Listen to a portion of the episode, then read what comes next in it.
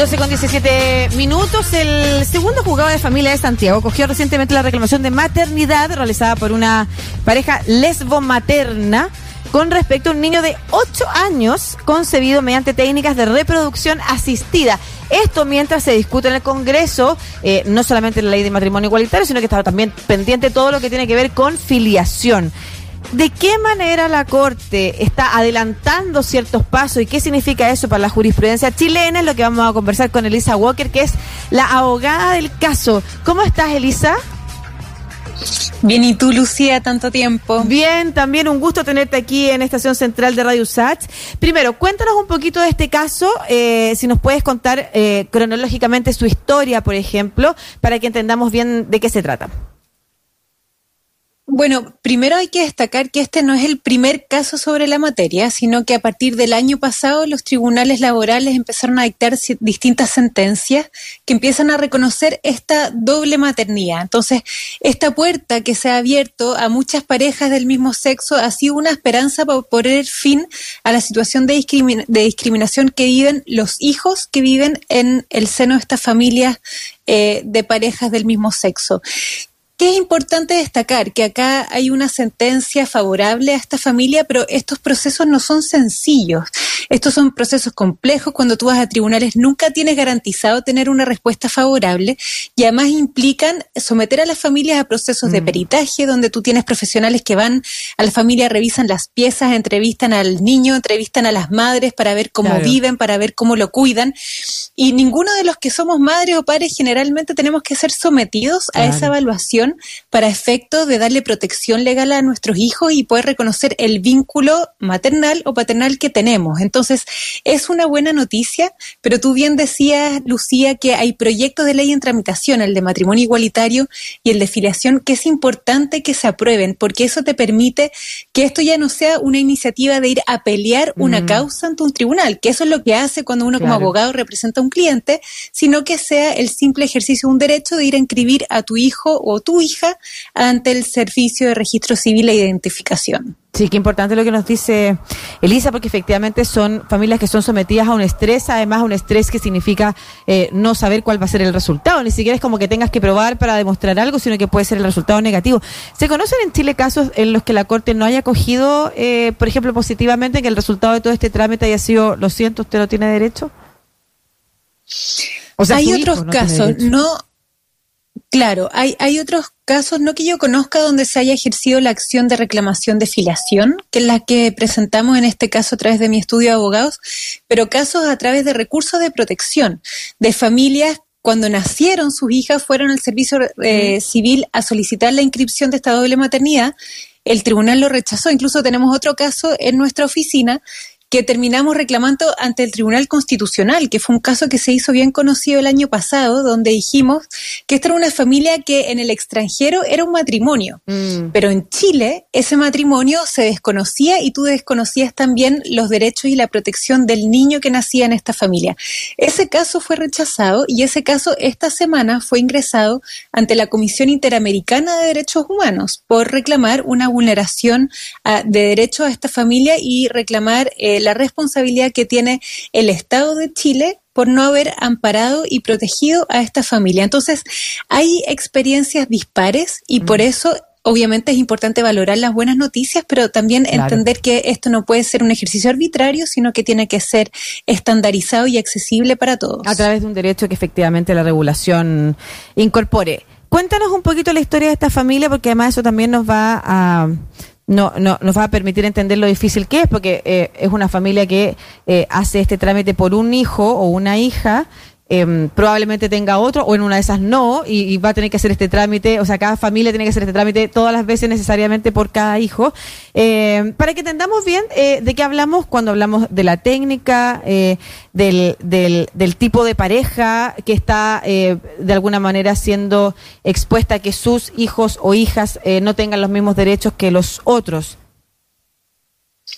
Bueno, esta familia tiene una particularidad porque efectivamente son tres hijos. Este no es el único hijo, pero el mayor nació de una de las madres y los mellizos, que son los dos que le siguen, nacieron de otra de las madres. Entonces, ahí lo que se genera es una situación de discriminación al interior de la familia. Porque, por ejemplo, una de las madres es francesa, de nacionalidad francesa, pero ella no podía transmitirle su nacionalidad a eh, el hijo sobre el cual ella no era reconocida legalmente como madre, pero sí sus hermanos tenían derecho a esa nacionalidad y a todos los beneficios y las seguridades que conlleva. Entonces, cada caso también tiene sus mm. propias particularidades y da cuenta de lo interesante lo anterior.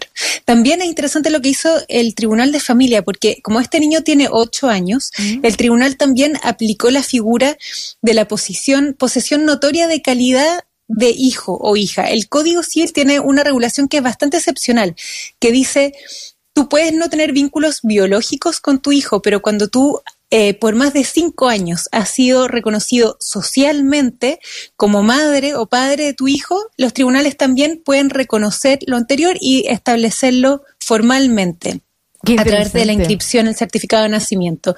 Como este niño tenía ocho años, se permitió aplicar esa figura y en el tribunal se acompañó informes de la directora del jardín infantil, donde fue este niño, de la directora o profesora del colegio, donde estudia este niño, de los doctores que lo atienden, todo el círculo social y profesional en torno a este niño que acredita el vínculo que tienen. Pero cuando tú tienes niños también recién nacidos o que tienen dos o tres años de edad, esas otras figuras no se aplican porque no pasa el suficiente transcurso del tiempo. Mm, qué interesante lo que nos cuentas porque eh, eh, nos eh, demuestra que cuando hay como interés y hay como cierto sistema de de, de, valores compartidos respecto de lo que como sociedad además estamos empujando, eh, los, las juezas son capaces de encontrar las fórmulas. O sea, primero, quienes ayudan, por supuesto, con los casos, que son, por ejemplo, en este caso ustedes, ¿no es cierto?, tú como abogada, de encontrar aquellas eh, herramientas que la misma legislación eh, tiene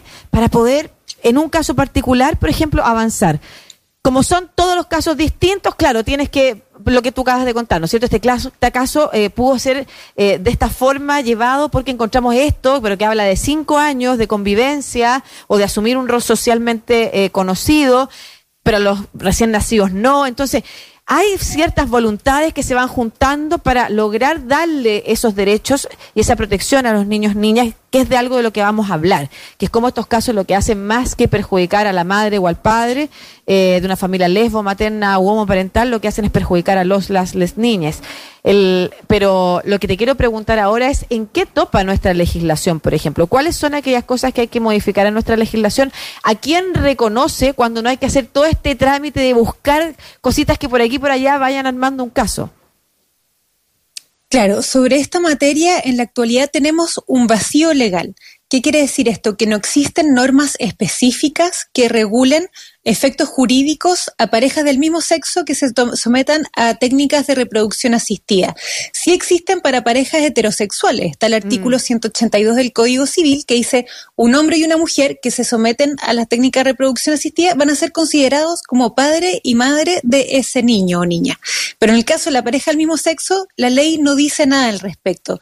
Lo que no es casualidad, esta norma es del año 98. El año 98 mm. no existía acuerdo de unión civil, no existía ley antidiscriminación no existía ni el divorcio, eh, y con suerte se habían eliminado la distinción de hijos legítimos e ilegítimos. Entonces, es una norma antigua y por lo mismo este vacío tiene que complementarse con las normas que dan cuenta que hoy día la protección de la familia es más amplia y protege toda la familia. Entonces, ¿qué sería necesario hacer, Lucia? Es justamente regular una norma que genere que reconozca que una pareja del mismo sexo que se somete a una técnica de reproducción asistida pueden ser reconocidas como madres de aquel niño o niña. Entonces tú puedes, por ejemplo, acompañar el certificado de la clínica eh, hospital en mm. el cual te hiciste este tratamiento, llevarlo al registro civil una vez que nace este niño o niña y que el registro civil automáticamente te inscriba a las dos como madre de esos niños. Esa sería una forma adecuada y puede ser uno de los múltiples ejemplos que puedes usar para resolver esta materia en forma legal.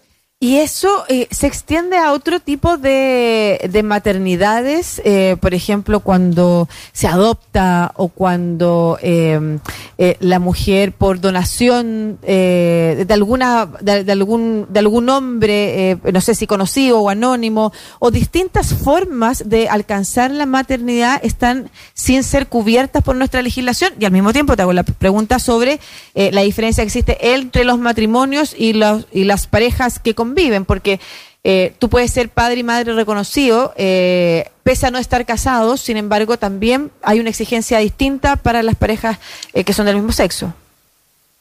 Tal cual. Bueno, en el caso de eh, una mujer sola que tiene una donación y que se somete a una técnica de reproducción asistida, no tiene el problema legal, porque ella, si es que es la que va a parir la guagua, ella automáticamente puede informar esto al registro civil y hoy en día no habría ningún problema en inscribirlo. Pero efectivamente, por ejemplo, hay muchas personas que creen que regulando la ley de matrimonio igualitario vas a resolver todos estos problemas, pero eso tampoco es correcto, es parcialmente correcto. Y esa ley es importante, no me crean, no, vayan a entender que con esto la estoy desincentivando. Pero esa, ese proyecto de ley solo da respuestas a las familias matrimoniales. Mm. Pero resulta que no todos tienen que estar casados para ser familia. Entonces, por ejemplo, reconocerle efectos de filiación a las parejas del mismo sexo que se casan está bien. Pero ¿qué pasa con las que celebran un acuerdo de unión civil, que no quieren contraer un vínculo matrimonial, tienen este otro vínculo institucional y también su familia. A ellas también tenemos que darles respuesta. E incluso tenemos que darle respuesta a las parejas del mismo sexo que no quieren tener un vínculo formal, ya sea matrimonio o acuerdo de unión civil, pero no por eso dejan de em, existir como familia. Entonces, por eso las normas de filiación en general son importantes, más allá de cuál es tu estatus formal como familia. Sí, claro, porque eso no pasa, como decimos, con las parejas heterosexuales. Las parejas heterosexuales pueden ser reconocidas sus derechos filiativos eh, independiente de que no estén casados. Así es. Pero, por ejemplo, en la discusión de adopción, indudablemente la regulación de matrimonio civil como igualitario ayuda, porque hoy mm. día la adopción no se permite para parejas del mismo sexo, si se permite para los matrimonios, entonces aquellos matrimonios, si se abre la figura para todo tipo de pareja, van a poder acceder a la posibilidad de adoptar y tener además la prioridad, porque es importante recordar que en la adopción hay un orden de prelación. No todas las personas que se someten a un proceso de adopción tienen las mismas posibilidades de adoptar, sino que el sistema prioriza cierto tipo de familias sobre otras también. Sí. Oye, Elisa, todo esto tiene que ver, y lo habíamos eh, comentado hace un rato, con lo importante que es eh, proteger a los niños, niñas y adolescentes que están en este contexto, ¿no es cierto? Esto no tiene que ver con eh, los derechos de los padres o de las madres en, parejas lesbo u homoparentales, sino que tiene que ver con proteger a quienes hoy son ciudadanos de segunda categoría al lado de sus padres, porque no tienen los mismos derechos que otros, ¿no es cierto? ¿Podrías explicarnos eso?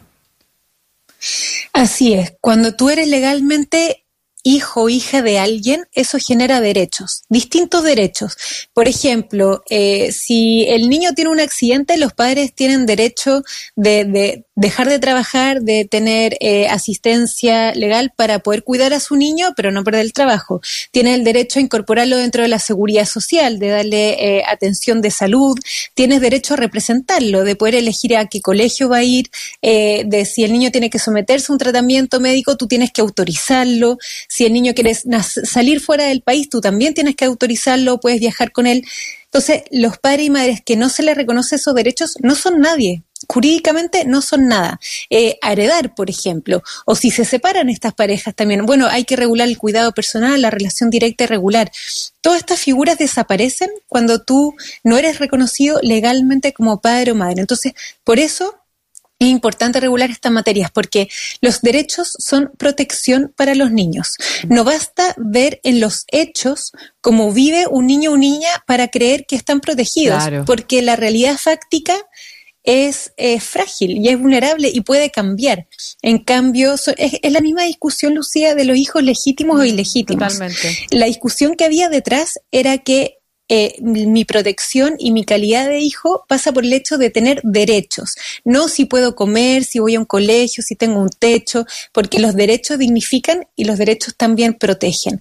Pero ojo también, porque en, este, en estos casos de, de las parejas del mismo sexo, la estabilidad del niño o la niña también pasa por la valoración de su familia. Mm. Por ejemplo, en la discusión de matrimonio igualitario.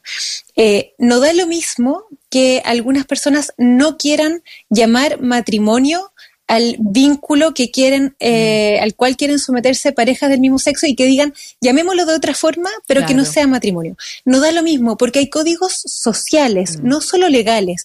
El matrimonio tiene implicancia, eh, tiene un etos que se proyecta más allá eh, que, en la, que en la familia o en la persona, sino que también se proyecta en la sociedad. Cuando tú inhibes a ese niño de poder ser un hijo de un matrimonio, tú también afectas a ese niño. Por más que le reconozcas salud, educación, los derechos hereditarios y todas las otras materias, el hecho de que sus mamás no puedan ser matrimonio también es una vulneración a sus derechos. Sí, claro que sí. Y es lo que tiene que ver con eh, lo que se relaciona con la discriminación, con darle una calidad distinta a las cosas, eh, con por qué ustedes no pueden. Y, es, y es muy triste el momento en el que efectivamente eh, los las niños o niñas o niñes eh, empiezan a tomar conciencia de esa discriminación, de esa diferencia, de por qué ustedes no pueden, de por qué ustedes no, y, y, empieza a, a, entender el peso eh, que significa ser considerado de otra, de otra categoría.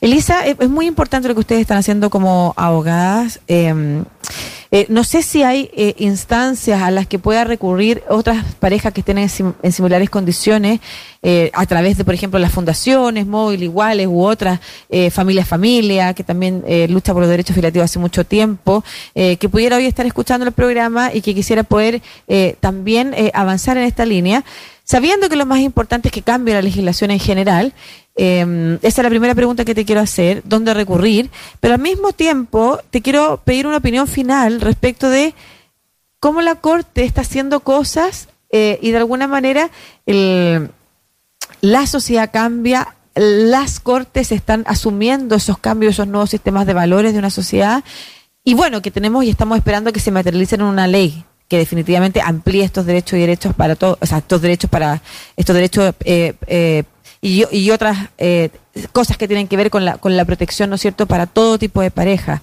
Eh, e, esa, esa reflexión me importa también que la puedas hacer porque es un, es un llamado también a nuestros legisladores eh, respecto de cómo la sociedad está empujando este cambio, incluso a través de sus instituciones.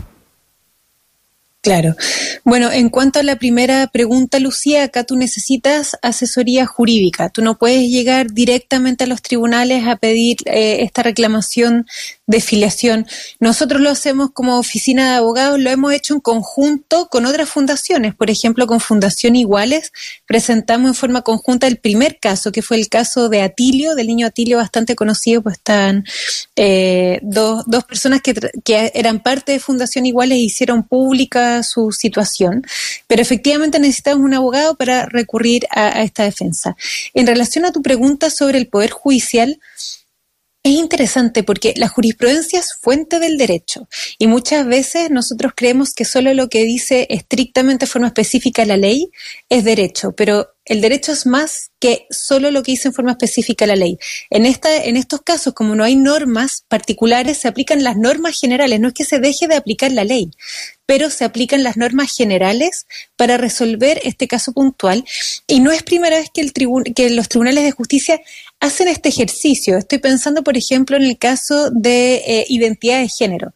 Los casos de identidad de género, que ahora es una ley y está regulado y tú puedes ir a pedirlo directamente al registro civil, en especial si eres mayor de edad, eh, no partió con una ley, sino que partió con la jurisprudencia, fueron los tribunales los que fueron permitiendo el cambio de sexo registral. Pero la debilidad de los tribunales es que como no hay normas uniformes o generales que regulen mm. esta materia, cada tribunal o algunos te acogían otros te denegaban mm. o algunos te acogían exigiéndote distintas cosas. Por ejemplo, en el caso de la identidad de género, algunas sentencias te lo acogían, pero te exigían someterte eh, a operaciones para mm. efectos de poder acceder al cambio registral. Otras sentencias no te exigían nada. Entonces, esa disparidad de criterio también es un problema y por eso es importante que la ley regule estas materias. Pero el tribunal eh, y el Poder Judicial en general eh, ha entendido cuál es su rol y ha entendido que frente a la ausencia de normas específicas, ellos tienen que responder y tienen que regular y tienen que en especial dar protección a los niños y niñas y adolescentes que son el objeto principal del cuidado de estas materias que vimos nosotros. Muchas gracias, Elisa Walker, abogada. El caso de esta familia lesbo materna que fue acogido eh, que fue acogida a su reclamación de maternidad eh, con respecto a un niño de, de, de, 8 años que entonces va a poder tener a sus madres eh, reconocidas como tales y va a estar más cubierto en sus derechos. Y, recordemos que el caso de un niño de una familia que tiene tres hijos y que, y que bueno, sigue enfrentando estos problemas eh, en términos judiciales, eh, dado que nuestra ley todavía no le reconoce sus derechos y en eso es lo que tenemos que avanzar. Entonces, así que atentos y atentas no solamente a la ley de matrimonio igualitario, sino que también a la ley de que un abrazo, Elisa. Un gusto verte. Gracias, Lucía. Igual, y saludo a los amigos y amigos de la Radio Sánchez. Claro que sí. Saludos para todos y todas ellas. Y a propósito,